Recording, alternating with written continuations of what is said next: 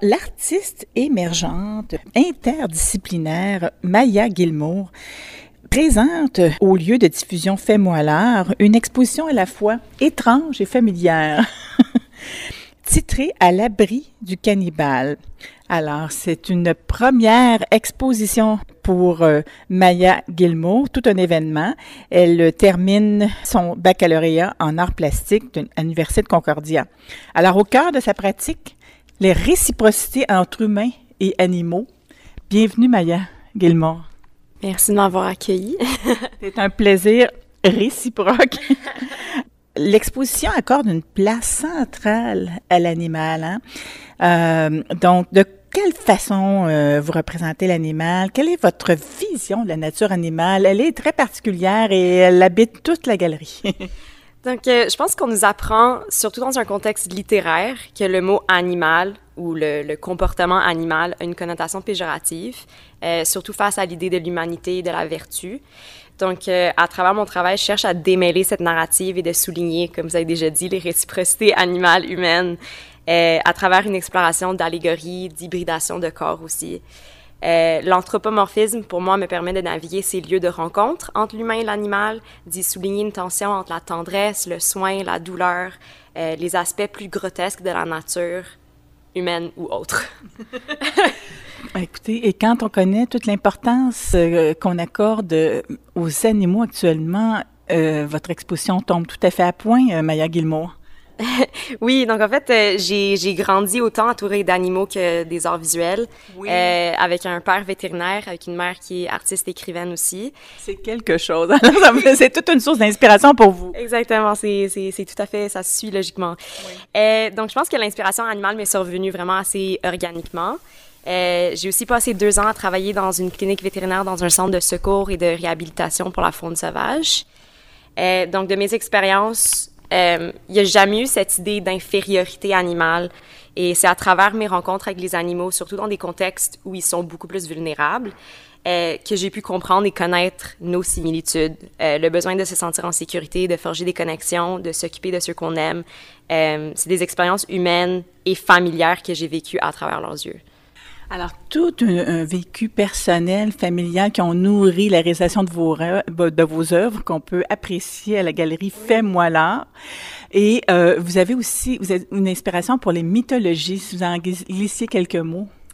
Oui, donc en fait, euh, moi, j'ai toujours été inspirée des, des, histoires des contes de fées, euh, même les films Disney euh, qui ont des personnages principaux qui sont des animaux. Je pense que dans la littérature, on représente beaucoup des allégories, des métaphores humaines à travers des animaux. Et je pense que ce qui m'intéresse beaucoup, c'est explorer cette dualité-là entre l'humain et l'animal, les, les personnages dans la mythologie, dans les légendes, dans le folklore. Est-ce qu'il y en a une en particulier? ben, je pense un, ben, c'est un livre pour adultes, mais Life of Pi, c'est quelque chose qui m'a vraiment inspiré. Euh, quoi d'autre? Le, Roi Lion. Les mythologies peut-être des civilisations antiques? Un peu, plus ou moins. Je pense que c'est vraiment plus les, les, mythes et les folklores de, de sorcières qui m'inspirent beaucoup. Ah, je, comprends. Les relations entre, entre le, le, corps, les corps abjets, les animaux, euh, ça, ça aussi, c'est une source d'inspiration. Alors, c'est très intéressant. Et euh, et justement, on est accueilli par une œuvre vraiment énigmatique à l'entrée. Qui, qui, est vraiment inspirée de, de vos, de, vos euh, euh, de, votre intérêt pour tout ce qui concerne les sorcières. Hein? Oui, donc. Euh, rituels.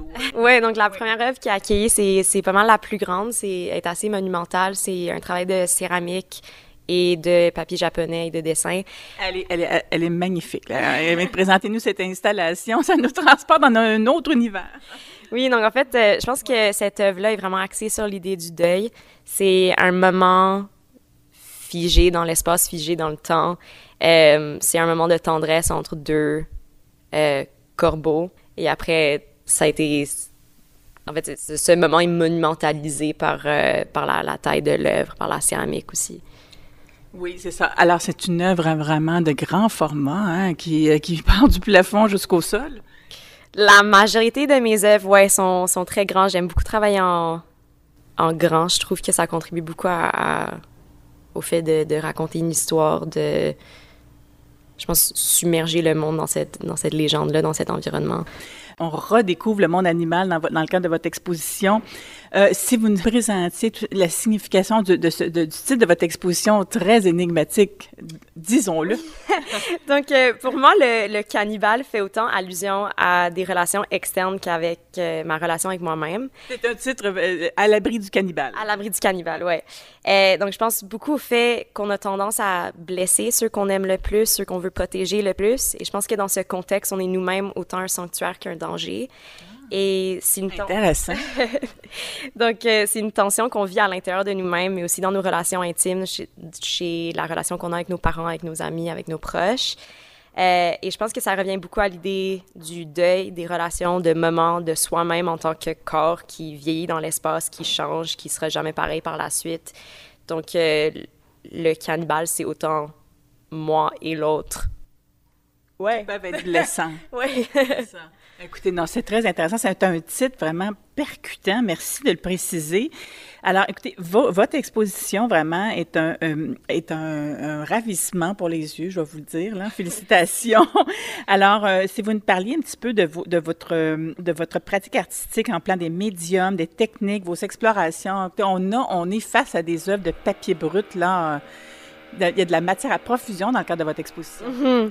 Donc, euh, je dirais que ma pratique artistique se repose majoritairement sur euh, le dessin et la poésie. Euh, le dessin, le, le, grand terme dessin.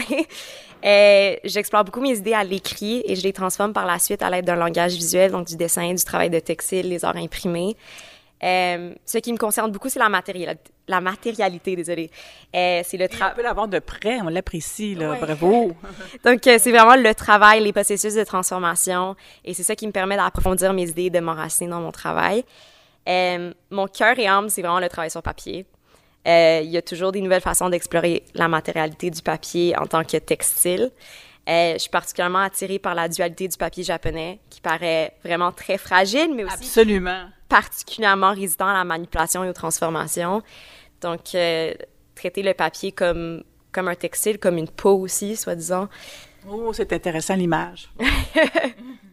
Alors, et puis vous pouvez, vous pouvez transporter vos œuvres sans, sans trop vous soucier là, de les, les, euh, les briser. Ou... Ben exactement, c'est grand, mais c'est léger. vous avez euh, vraiment avant tout une thématique animale, c'est davantage qu'humaine, hein? Ouais, ben je dirais qu'en tant que collection d'œuvres, à l'abri du cannibale, c'est une exploration de l'externe versus l'interne. Euh, c'est les transgressions et l'abjection à travers des corps macabres et hybrides entre animaux humains. Et euh, en soi, chaque œuvre offre un microcosme. Il y a des œuvres qui font réagir quand même. On va, on va, peut-être en parler d'une tout à l'heure. c'est un, un microcosme, c'est un moment d'intimité, de vulnérabilité entre les corps. Euh, et je pense que l'espace de la galerie contribue beaucoup à cette intimité aussi. C'est un environnement qui est très tendre. Euh, c'est pas un environnement brut, il n'y a pas de béton. Euh, c'est vraiment l'aspect euh, intime d'être dans une maison et dans un sanctuaire. Puis je pense que ça ramène beaucoup à, l'idée du titre aussi. On peut dire que vos œuvres, euh, vraiment, ont tout à fait leur place dans ce magnifique lieu de diffusion. Enfin, moi, là, une ancienne demeure, là. Écoutez, avec des boiseries, c'est c'est un beau moment à vivre en galerie, alors que d'aller visiter votre exposition jusqu'au 30 septembre. Si vous nous présentiez maintenant une œuvre qui fait, quand même, ce sont des œuvres qui font réagir, qu'on n'est pas habitué à voir, mais que euh, après, après un premier regard, on, les intègre immédiatement parce que ça nous est en même temps familier, plus familier qu'étrange même. Mhm. ben, une de vos œuvres euh, particulières là. Qui, ben, ben, vous parlez d'anthropomorphisme qui euh, qui présente toute la question de l'anthropomorphisme. Oui, ben en fait, euh, une de mes œuvres euh, préférées dans l'exposition, ça s'appelle This Was a Home, ou euh, Ceci était une maison. c'est un projet de textile qui est inspiré de la perte de peau chez les reptiles. c'est une peau fantôme, c'est aussi un corps qui est complètement vidé de lui-même. pour moi, cette perte est autant fascinante comme processus physique, euh, mais aussi en tant que processus métaphorique aussi. Euh, ça suggère un moment figé dans l'espace. C'est la peau d'un animal qui a su se transformer au-delà de lui-même, au-delà de son, propre corps. Et, c'est une métamorphose dans ce sens-là. Puis je pense que le processus matériel réfléchit aussi cette idée-là. Euh, je suis partie à partir de, de toile à fromage, donc en fait de coton, de museline. C'est original? c'est accessible en tout cas. Euh, et ça aussi, ça subit une transformation matérielle avec la couture, avec la broderie, aussi avec la photogravure. Euh, J'aime beaucoup créer mes propres textiles, surtout à base de d'or imprimé euh, en intaglio, la gravure. Euh, un votre atelier devient un véritable laboratoire. Oui, tout à fait, tout à fait. Alors, écoutez, c'est une de vos œuvres préférées donc que, vous nous présentez. Euh, si vous me faisiez un petit survol de l'exposition, là, il y en a, il y en a plusieurs à voir, là, euh, sans en dire trop, puisque c'est important que le public aille voir de près vos œuvres. Oui, ben je pense qu'il y a juste un, survol. En gros, on a parlé de l'œuvre euh, monumentale à l'entrée, là. oui, je pense que c'est il y a vraiment une, une tension entre la fragilité, entre la tendresse euh, mais aussi avec des images qui sont un peu macabres, un peu grotesques. Ben oui, ben, quand vous parlez d'une image, euh, de, donnez un exemple, par exemple. Ça fait, ça fait réagir. Le, chat, par exemple. Les chats sont très présents dans vos œuvres. Les chats. Oui, ouais, je sais pas pourquoi j'ai choisi les chats. C'est vraiment, c'est des animaux que j'aime beaucoup. Mais oui, l'idée du, du, chat, de la, la, maman qui ouvre son propre ventre et qui, qui révèle en fait qu'il y a des, des, écureuils qui ont pris sanctuaire dans son ventre. c'est assez, c'est assez dégueulasse comme image, mais je pense qu'il y a une certaine tendresse là-dedans aussi. On peut pas dire que... Non, vos œuvres sont tellement magnifiques qu'on peut pas utiliser le mot dégueulasse. Merci.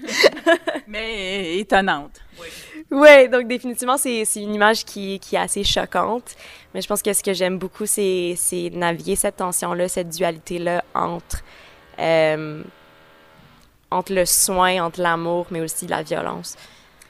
La violence euh, n'est pas. Euh, je, n'ai pas vu, beaucoup de scènes de violence, mais euh, nommez-moi une des scènes. Ce C'est pas nécessairement la violence, mais je dirais que c'est. Les, les, éléments un peu moins. ou les éléments plus douloureux de la nature. Ah oui, je comprends. C'est, je pense, dans, dans, la nature et en travaille avec des animaux aussi, il y a beaucoup d'histoires inspirantes, mais il y a aussi beaucoup de tragédies. Puis je pense que c'est toujours trouver un équilibre entre ces deux, ces deux idées-là. Absolument. Alors écoutez, euh, quel regard vous posez sur la nature animale, mais non seulement animale, mais aussi humaine à travers l'animal? Quel regard vous posez? Je, vous félicite. Euh, vous êtes une artiste très inspirée. Alors, c'est une exposition qui se poursuit donc jusqu'au 30 septembre au, comme je le mentionnais, magnifique lieu de diffusion Fais-moi l'art. Euh, bien sûr, on est porté à dire fais-moi l'amour, mais c'est fais-moi là.